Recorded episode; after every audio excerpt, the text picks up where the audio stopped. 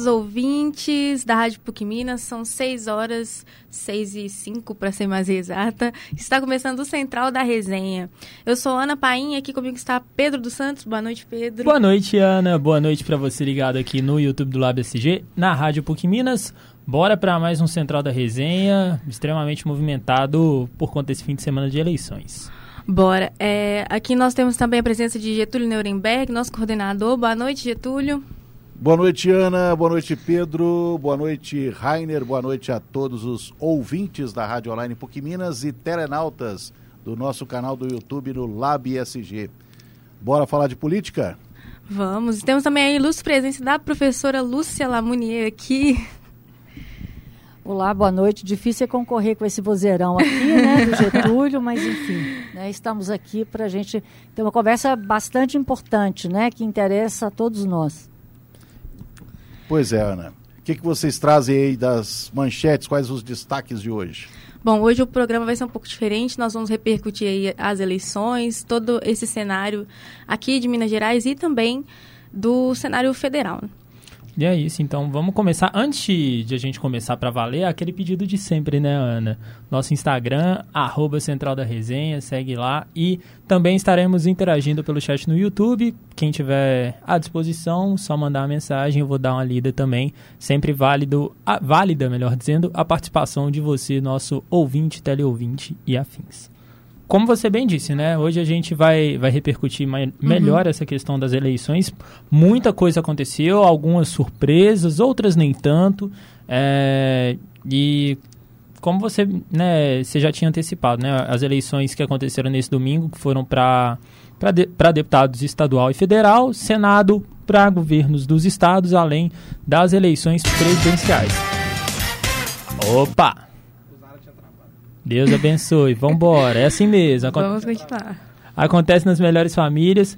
E é isso. Vambora, Ana. É, vamos começar pelo Congresso. Aqui em Minas, aqui em Minas é, nós somos 53 deputados federais eleitos e nós tivemos dois fatos muito importantes é, este ano, que foi o deputado federal mais votado, que foi o Nicolas Ferreira, de 26 anos. É, ele somou 1.492.047 votos. É, ele é jovem, cristão e representa bem a via conservadora aqui no Estado. E também tivemos Duda Salaber, que foi a primeira primeira mulher trans a ser eleita deputada federal aqui em Minas, com 208 mil votos. Ela ficou é, em terceiro lugar. É, além dela, nós também vamos ter no, no Congresso a Erika Hilton, do PSOL, que vai representar o estado de São Paulo. Ô Ana, é, também tem uma outra consideração interessante que foi a questão da, da Célia Chacaribá. Me confirmem, por favor, se. se Chacriabá, Isso. melhor dizendo. Obrigado, Getúlio. A Célia Chacriabá, que é do PSOL também, ela que foi a primeira mulher indígena a ser eleita aqui em Minas Gerais. É, não lembro a quantidade certa de votos, mas eu lembro que ela terminou na 24 posição é, entre os mais votados para o Congresso aqui em Minas. Então, é, fica mais um dado aí de, de representatividade é, no Congresso Mineiro, na bancada mineira do Congresso Nacional, melhor dizendo. E você disse bem sobre essa questão né, do Nicolas, dele ter sido mais votado, foi o mais votado no Brasil também. É, mas também dá para ver que o cenário, pelo menos na minha visão, o cenário para o Congresso, pelo menos a, a bancada aqui em Minas está bem equilibrada. A gente teve muitos candidatos é, do PL sendo eleitos, mas principalmente, é, falando no, no, popular, né, sendo puxados principalmente pela questão ali do, do da grande quantidade de votos do Nicolas. É, então, pelo menos ali 10, 11, 11 deputados do PL foram, é, foram eleitos nessa leva ali que teve o, o Nicolas encabeçando é, a quantidade de votos. Em contrapartida, passando já para o espectro mais à esquerda, o, o PT também ele teve, ele teve uma base muito sólida. Né? A, gente, a gente vê o Nicolas disparando, tendo é, a soma do segundo, terceiro e quarto colocados, talvez até o quinto colocado também, mas você vê principalmente no top 10 é, uma, gran, uma quantidade massiva de candidatos mais à esquerda. Nisso também vai incluir a Duda Salaber, né? Uhum. Então você tem ali a Duda Salaber, você tem o próprio André Janones, que por mais que seja do Avante, um partido mais ao centro, já declarou apoio aberto ao Lula. Então você vê também uma base ali é, consolidada mais à esquerda. É, vamos, vamos passar para quem entende ou você quer su trazer suas considerações, amiga? É, eu só que eu fiquei um pouquinho surpresa com é, tantos números assim no, no Nicolas. Eu imaginei que ele fosse ter muitos votos, mas não imaginava que ele ficasse em primeiro e assim totalmente disparado ali com mais de um milhão de votos. Sim, mas sendo muito sincero, eu acho que isso aconteceu, Ana. Acho que foi muito por conta, justamente porque a direita se concentrou muito nele. Depositaram todos os ovos nele, sabe? É, então, deu para ver a diferença. Tanto que, se você for pegar o, o, segundo mais votado do PL, se ele tiver atingido ali na faixa de 100, 150 mil votos, se eu não estiver enganado, é, já é um número muito grande. Então, é, dá para ver que realmente o Nicolas foi muito puxado. Sim. É, vamos passar agora a palavra para o nosso coordenador Getúlio, que tem a declarar sobre esse cenário no Congresso. A pesquisa ela registra um retrato do momento, um retrato dessa reta final aí. Ela não capta esse movimento, por exemplo, dos indecisos. Ela no máximo diz, ah, não sabe, não respondeu, mas ela não consegue captar esse movimento que acontece na última hora mesmo, aquela decisão de última hora do eleitor. Muitas vezes ele decide quando está a caminho do local de votação. O que lhe pareceu, Lúcia? Então, pessoal, obrigada, né, pelo convite. Eu reforço algumas coisas, né, que o Getúlio está falando, mas eu acho que também os resultados têm uma, uma questão importante que as pesquisas não necessariamente conseguem captar o movimento das redes sociais, né? Então a gente está falando de pesquisas que têm uma uma dimensão bastante clássica ainda que a, a questão né, das amostras e mesmo toda a metodologia até para tentar captar o voto envergonhado, né? Mas eu não sei exatamente assim o quanto que elas realmente conseguiram é, fazer essa, esse painel do que que as bolhas em que Bolsonaro, né, e, e todo o grupo mais à direita mesmo, né, então a gente está falando de uma eleição em que o Brasil deu um recado, né, de um Brasil mais conservador na pauta de costumes, na pauta política, um Brasil pouco atento às questões ambientais que são graves e são globais, um Brasil que não necessariamente é, faz um voto pela questão dos direitos humanos, né? Então, a perspectiva da violência, da violência policial, sobretudo voltada aí contra os mais pobres, né? Então, acho que o Brasil deu esse recado, né? Que a pauta não é essa. Então, a pauta parece que é a pauta de costumes, a pauta, inclusive, transfóbica, a pauta homofóbica, não é? A pauta que diz que no Brasil há uma ideologia de gênero, então, né, eu acho que também as urnas é, retratam isso. E em relação a essa questão do retrato do momento, né, é uma, uma coisa muito importante, assim, é, o Datafolha, alguns outros institutos sempre fazem aquela pesquisa de boca de urna, coloca quando você sai, né, então esse ano eu não sei também né, não acompanhei se foi feita essa não, pesquisa. Não presidencial eles não fizeram. É. Eles eu... fizeram uma estimativa das eleições para governadores. Pois é. E aí, assim, né, eu, eu já trabalhei no Datafolha, né? Trabalhei na Vox, enfim. Professora né? Lúcia, é, entre as disciplinas que ela leciona, a pesquisa e opinião e mercado, né? É, pesquisa de opinião e mercado. Isso. E aí, na, na eleição em que Lula e Collor disputaram, né? Eu participei dessa, dessa pesquisa de boca de urna e era um momento em que logo depois que a gente fazia, a gente tinha que ligar para a central e falar, né? O que estava dando. E então, quer dizer, de alguma forma a gente, pela previsão, a gente já sabia que o Lula não tinha levado naquele momento, né? Mas nesse, nessa, nessa campanha específica, sobretudo porque o Brasil está muito tensionado, né?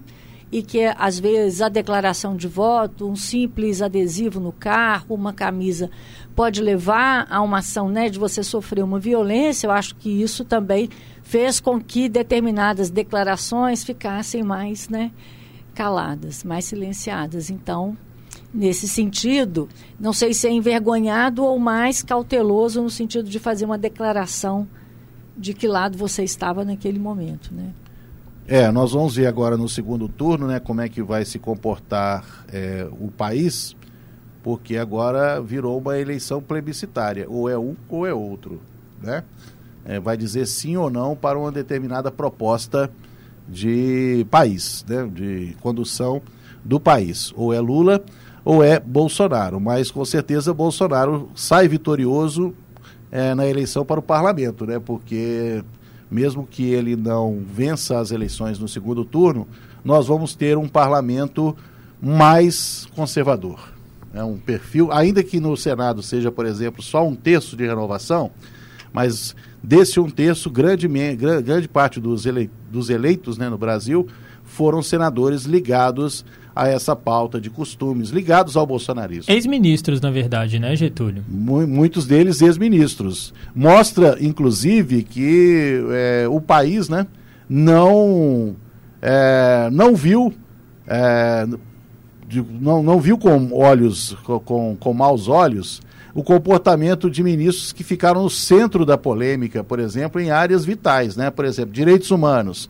A Damares foi eleita senadora lá em Brasília, né? É, saúde. O Eduardo Pazuello foi o deputado mais votado no Rio de Janeiro, né? E a gestão dele no Ministério da Saúde foi desastrosa, né? Nem médico ele é e nem estrategista, porque pelo menos dizia-se, eu vou colocar colocar no Ministério da Saúde porque ele é estrategista, né? O Ricardo Salles que fez toda aquela política de destruição do meio ambiente, foi eleito também em São Paulo. Né? É, o Hamilton a... Mourão, vice-presidente da República, foi eleito senador no Rio Grande do Sul.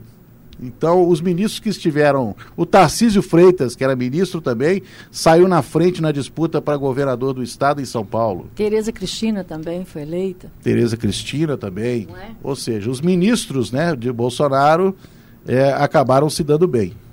É, aí eu acho que, que é importante a gente falar dessa máquina pública também, né?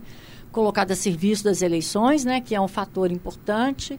É, quer dizer, né? É, eu estava até rindo, falei, bem, não necessariamente fazendo um trocadilho com a música, né? A carne mais barata do mercado é a carne negra, eu diria que não, que é o voto, né? Talvez a carne mais barata do mercado seja o voto, assim, a capacidade, inclusive, né?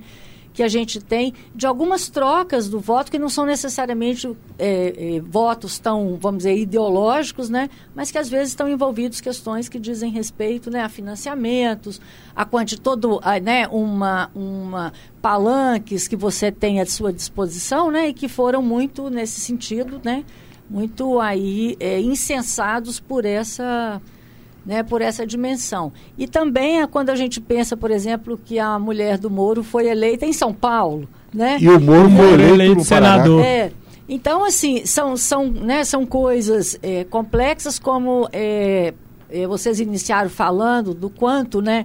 Que o deputado federal de 26 anos em Minas puxa votos, esse quociente também, né, que é o quanto que o número de cadeiras está relacionada ao total aí, né, de votos na legenda e que é puxado, então um milhão de votos, claro, puxa, né, uma quantidade muito significativa e às vezes, inclusive, é, daquele que nós, eleitores, não necessariamente, né, não só não compactuamos, como também né, nem sabemos quem, quem são essas pessoas, né, que são por toda essa estrutura eleitoral elevadas a essa categoria. É porque eles circulam também num circuito que talvez a gente ainda tenha que aprender a lidar com ele, né? Que é esse circuito das redes sociais, esse circuito por onde a campanha eleitoral é, oficial, a campanha eleitoral tradicional não, não circula.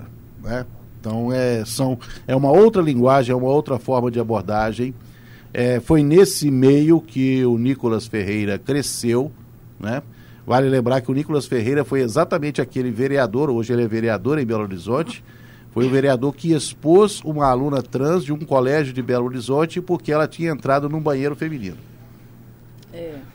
É, inclusive né? o Ministério seja, Público está até. É, é, né, tem, sendo... tem uma questão ali que está, né? É, não sei se exatamente, se tá, já está rolando, né? Um processo, enfim, mas tem. Né? É, mas é só para ter uma ideia né, de, quem de é. que o eleitor é, não se importou muito com isso. Isso não parece ter pesado na decisão do, do de um, um, milhão e meio de pessoas, né? Que resolveram depositar seu voto. E muitos é, no Instagram é, o Nicolas é apontado como o futuro da juventude, uma liderança da juventude para chegar à presidência da República.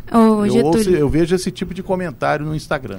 É interessante você mencionar isso, porque um movimento que eu reparei muito nessas eleições foi a grande quantidade de pessoas que não tinham a obrigação de votar é, participando das eleições. Não apenas é, pessoas idosas, como tiveram muitas pessoas que falaram comigo: Nossa, tem anos que eu não votava, mas fiz questão de vir votar hoje.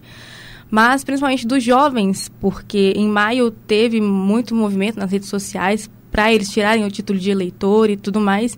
E a gente vê muito um movimento dos jovens na, na direita, principalmente aqui em Minas Gerais. Eu observo isso bastante. Sim, eu, eu acho que assim, também a questão da própria camada evangélica, eu acho que ela pesa muito. Muito. Ela pesa muito porque a juventude evangélica ela teve um boom, vamos dizer assim, é, vamos pôr aí de 18 para cá, e, e, isso influenciou também justamente na questão é, da influência da direita sobre, sobre os evangélicos.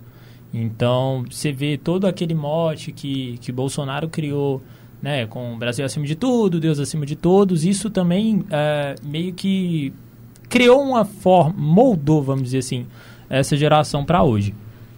É... Pois é. E se nós estamos de ressaca aí do fim de semana acompanhando os resultados das eleições, temos que renovar as, energi as energias que vem aí mais quatro semanas, né? Desta vez, ao contrário de anos anteriores, o segundo turno vai ser no último domingo de outubro. Costumava acontecer no penúltimo, né? Ou seja, três semanas depois do primeiro. É, mas desta vez vai ser no dia 30 de outubro. Né? Então, nós temos aí uh, praticamente um mês ainda. Né? Ontem foi dois, então nós temos praticamente um mês de campanha eleitoral. Agora uma campanha mais é, restrita, mais direta, entre apenas dois candidatos. O horário eleitoral gratuito na, no rádio e na TV vai ser retomado na próxima sexta-feira e agora o tempo é igual para os dois, né? Ou seja, o tempo é dividido pela metade entre os dois candidatos. E lembrando. Mas vai ter eh, em alguns, alguns estados né, o segundo turno, como por exemplo São Paulo. Agora São Paulo virou o fiel da balança, né? Porque São Paulo vai ter uma disputa eh, feroz aí, que talvez seja eh, o divisor de águas, né, para essa eleição, para a decisão da eleição no segundo turno. É, e Minas ser... também, né? Eu acho que é importante uhum. pensar que não, Minas não vai ter segundo turno em Minas, não. Não, o ah. Zema como apoio, ah, é, sim, o é. apoio é, ao PL, né? É, o então, apoio... já declarado. Então, sem dúvida, e aí eu acho que é interessante isso, o quanto que o Sudeste também, né? Se o Nordeste foi em outros momentos muito um definidor, o Sudeste foi elevado nesse momento a essa não é? Vai ser onde a, a eleição vai ser decidida, né? É. É, o índice de abstenção, eu acho que a abstenção dessa vez foi até menor. Ela não foi tão expressiva, né? Porque historicamente o índice de, de abstenção é 20% mesmo, né? Na Sim. casa aí dos 30 milhões de pessoas, porque o eleitorado vai aumentando e esse percentual fica na casa dos 20%. Então, e, e mais o, o, o curioso nessa eleição é que diminuiu o número de votos nulos e brancos. Ou seja, as pessoas é, deram votos nominais, né? Ou seja, diminuiu a o número. A colinha estava bem feita. É, exatamente. Ou seja, as pessoas votaram em, em, alguém, né? Porque normalmente a pessoa comparece, mas vota nulo e branco e deixa, o voto deixa de ser válido. Então, o número de votos válidos aumentou nessa eleição. É isso. É, vamos passar agora já mais para o cenário aqui em Minas, Ana. Contigo. Sim, é, aqui na Assembleia Legislativa aqui de Minas Gerais, nós tivemos é, 77 deputados estaduais, é, sendo 52 reeleições e 25 novos nomes nas cadeiras. E nós tivemos também algo histórico, e que a bancada feminina aumentou mais uma vez, dessa vez ela aumentou em 50%, sendo agora 15 deputadas eleitas. E o PT ele é a maioria na casa, com 12 candidatos eleitos, seguido do PL, que é o partido do Bolsonaro, com 9. E já aproveitando também, é, complementando a situação aqui em Minas, né? O Zema, a gente já, já trouxe que ele foi reeleito com folga é, já no primeiro turno, derrotou o Calil tendo 56,18% dos votos válidos depois de todas as urnas serem apuradas, né? É, dá para ver que o dá para ver que a situação agora para o governador Romeu Zema, em contrapartida, né? A gente pensando, projetando uma eventual vitória do Lula, a gente vê um, um desafio muito grande por conta do Congresso, já que em Minas o cenário inverte Porque com o Zema sendo governador e tendo uma bancada mais é, com a base petista, uma base sólida mais voltada para o PT, é, o, Zema ele vai ter muitos desafios, seja na questão do regime de recuperação fiscal, seja mineração na Serra do Curral, Serra do Curral melhor dizendo. É, todos esses, esses impasses que já tiveram, é, principalmente em 2022, nos próximos quatro anos vão ser maiores. E vocês, Getúlio, Lúcio, o que pensam é, disso? Eu vou falar porque eu vou pedir hum. também que eu tenho que sair, mas quero dizer que vai ser um desafio, mas ele tem só do PL 11 deputados, né? Então esse Sim. desafio não vai ser tão complexo assim, né? Enfim, eu acho que talvez é. um grande desafio O aspecto positivo é que a bancada do PT, como oposição, é, que vinha né, de um processo de desgaste muito grande desde 2016, aumentou. Aumentou na, na no legislativo estadual, né? É, a segunda deputada mais votada, o primeiro foi Bruno Engler, que é mais um bolsonarista Sim. aí. A segunda mais votada foi Beatriz Cerqueira, né, que é professora é da área da educação, da, da, da rede estadual de ensino. Então, isso é um aspecto positivo, porque a pauta da educação pode continuar aí é, sendo importante. Atualmente, ela é presidente da Comissão de Educação da Assembleia. É isso, pessoal. Quero agradecer. Eu tenho que sair, né? Então, sempre que possível, quero voltar aqui também. Parabéns aí pela resenha, viu? Nós vale agradecemos. Muito. Isso, muito, muito obrigado, muito Lúcia. Obrigada. É, agora vamos, vamos dando continuidade, Ana, é, porque Sim. a situação também teve, teve a, a eleição para o Senado, né? E o Cleitinho saiu vencedor na corrida é, por, uma, por uma cadeira no Senado Federal. E Cleitinho, né, que foi candidato do, do presidente Jair Bolsonaro, é, quais suas perspectivas e qual a sua visão sobre isso, Ana? Bom, é, como a gente vinha dizendo, é mais uma cadeira da direita aqui em Minas Gerais. É, então, e é algo que a gente pode perceber também, e eu acho que o próprio Nicolas postou no Twitter de maneira um pouco irônica, que nós temos aqui Nicolas Ferreira, o Zema e o Cleitinho. Mas, ao mesmo tempo, o Lula está ganhando aqui em Minas. Então, eu acho que vai ser um desafio. Não, não, vai ser um, não vai ser impossível, claro, porque eu acredito que o Lula ele consegue dialogar bem com a direita. Mas vai ser um, um desafio aqui em Minas para poder dialogar, não só em Minas, mas como a gente pode observar, como a gente está dizendo aqui, é, no Brasil, por conta desse, dessa quantidade de deputados ali e senadores na extrema-direita. Pois é, Getúlio curioso como é que Minas Gerais é uma síntese do Brasil, né? Ah, o resultado da eleição para presidente em Minas é muito semelhante ao resultado nacional, né? 48, 43. Então, Minas é o fiel da balança mesmo, porque Minas Gerais tem características de várias regiões do Brasil, né? Você tem regiões muito avançadas economicamente, regiões muito pobres, você tem regiões é, que tem agricultura como principal atividade econômica, outras regiões são é indústria, outras regiões, regiões mais urbanas e mais centrais é o serviço, né? É cultura, é ou seja, Minas Gerais é realmente uma síntese do Brasil. Nós podemos dizer que porque Minas Gerais é um estado que faz divisa com é, todos os outros, todos os outros, todas as outras regiões, exceto a região sul, mas é, São Paulo faz essa ligação, né? Então, o sul de Minas é muito identificado com São Paulo, e o São Paulo é a porta de entrada para o sul do país, né?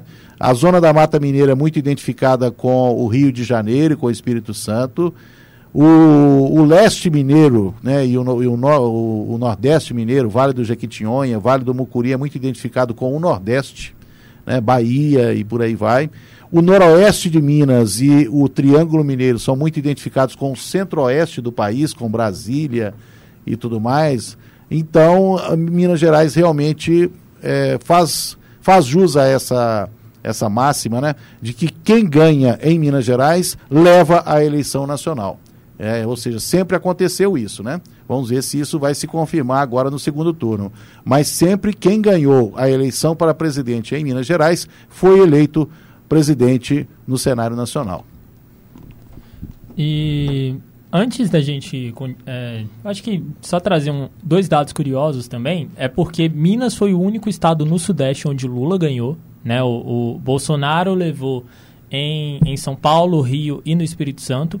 É, mas uma outra curiosidade é que o Bolsonaro venceu aqui em BH, mas o Lula levou no geral. Então você, você consegue ver esse crescimento do Lula mesmo aqui no, no, em Minas como um todo, né? Se eu não me engano, acho que na região norte ele que ele teve mais votos aqui em Minas. Sim, que é onde pende para Pra... Pende para o Nordeste. É, Sim, pende mais para o Nordeste, é, tá Bahia. Que foi, é a região onde Lula teve uma, uma distância muito mais significativa, coisa de mais de 60% dos votos válidos contra 27, 30% de Bolsonaro. Boa. Ana, antes da gente fechar, eu só quero trazer um dado curioso para também aproveitar e puxar um gancho para o esporte, porque a gente para a gente não deixar passar batido, também tiveram candidatos é, a cadeiras no legislativo que tinham ou têm vínculos a Atlético e Cruzeiro e também o próprio América, né? Passando primeiro pelo América, que ganhou no fim de semana, diga-se de passagem, é, o, Alex... o Alencar da Silveira Júnior, melhor dizendo,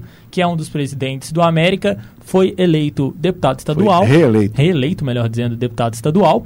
É, já no Atlético, o ex-presidente CR7 Câmara perdeu é, uma cadeira, perdeu a, a, a, sua disputa ali para deputado federal. João Leite também perdeu é, a disputa para deputado estadual, não vai é, participar, não vai ter mais um mandato.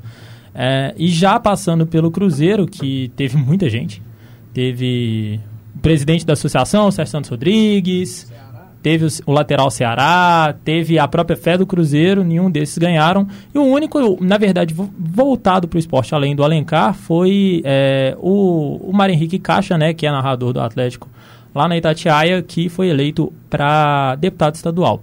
É isso, Ana. Desse mundo esportivo também, que hoje é o vice-presidente da, da rede Itatiaia de rádio, é o João, João Vitor, Vitor Xavier, Xavier, né? Ou seja, foi reeleito.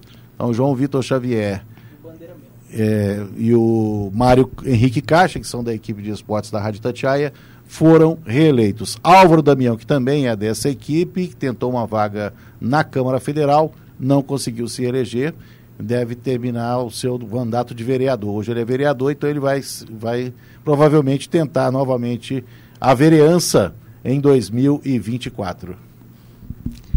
Muito obrigada, Getúlio. Bom, é, acho que encerramos por aqui a edição de hoje. Acho que foi isso, bem. É, temos muita coisa para repercutir sobre a política durante a semana.